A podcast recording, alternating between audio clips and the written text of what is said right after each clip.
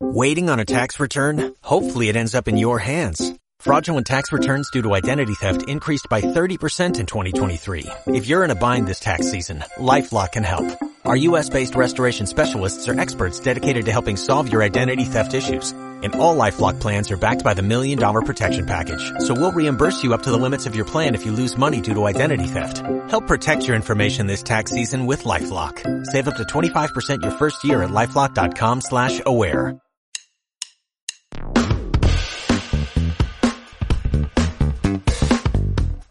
Tras ocho semanas continuas de disminución de contagios de coronavirus, en siete estados de la República van a reanudar clases presenciales, la mayoría en educación básica y en menos números en educación superior.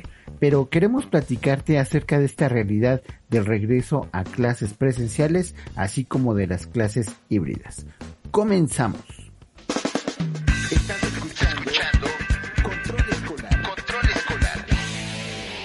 Hola, ¿qué tal? Bienvenidos a este podcast número 35 de Gestor Escolar. Mi nombre es Luis y te doy la bienvenida a este podcast en el que, como ya te decía, vamos a platicar acerca de este regreso a clases presenciales que ya se está dando en diferentes estados de la República porque fíjense que eh, la SEP el propósito de la SEP para este próximo mes de noviembre es que todos los alumnos de educación básica del país regresen a clases presenciales. Hasta el momento solamente han regresado 16 mil estudiantes eh, que han regresado, así lo informó Delfina Gómez, titular de la Secretaría de Educación Federal.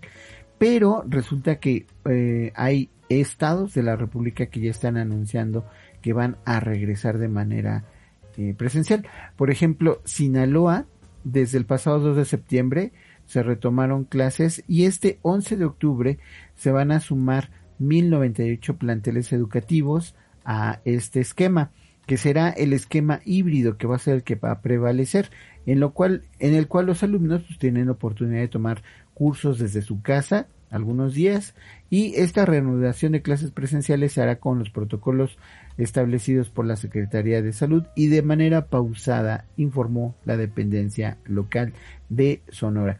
En Nuevo León, el gobernador, eh, nuevo gobernador, por cierto, de Nuevo León, Samuel García, anunció que todas las escuelas privadas también podrán reanudar clases presenciales eh, este, a partir de hoy, 11 de octubre de este año, en el que em, dice que, y es muy enfático, que el regreso es voluntario.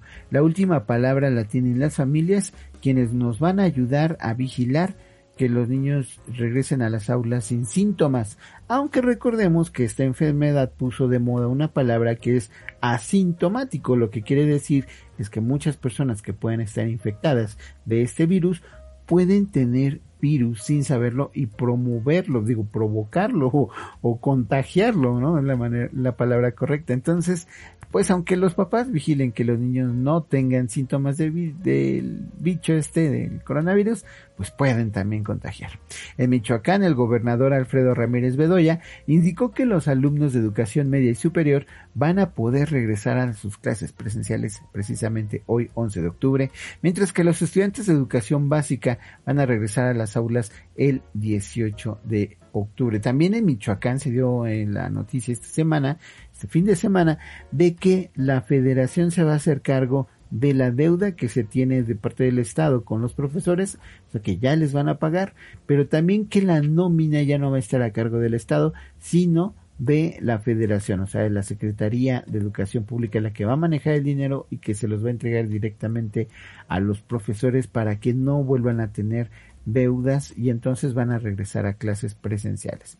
En Hidalgo, la Secretaría de Educación Pública del Estado autorizó que cinco municipios vayan, a vayan reanudando actividades presenciales. Los municipios son Nicolás Flores, Tecozautla, Lolotla, Tlahuelilpan, Jaltocan, donde los alumnos van a poder a sus, regresar a sus salones.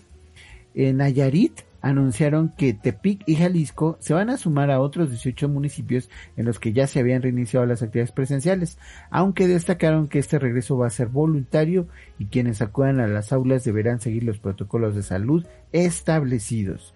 En Baja California se van a reanudar clases presenciales en 51 escuelas de todos los niveles educativos, así lo dio a conocer la Secretaría de Educación del Estado. En Zacatecas, la Universidad Autónoma de Zacatecas se va a sumar a la renovación de clases presenciales de esta entidad, lo señaló Rubén de Jesús Ibarra, que es rector de, la, de esta casa de estudios, quien destacó que la decisión se tomó debido a que el semáforo epidemiológico de esta identidad ha cambiado a verde ante la baja de los casos de esta enfermedad. Por otro lado, el 6 de octubre, Delfina Gómez, que es titular de la Secretaría de Educación Pública, informó que entre 15 y 16 millones de alumnos de educación básica habían regresado a clases presenciales tras el confinamiento provocado por la pandemia.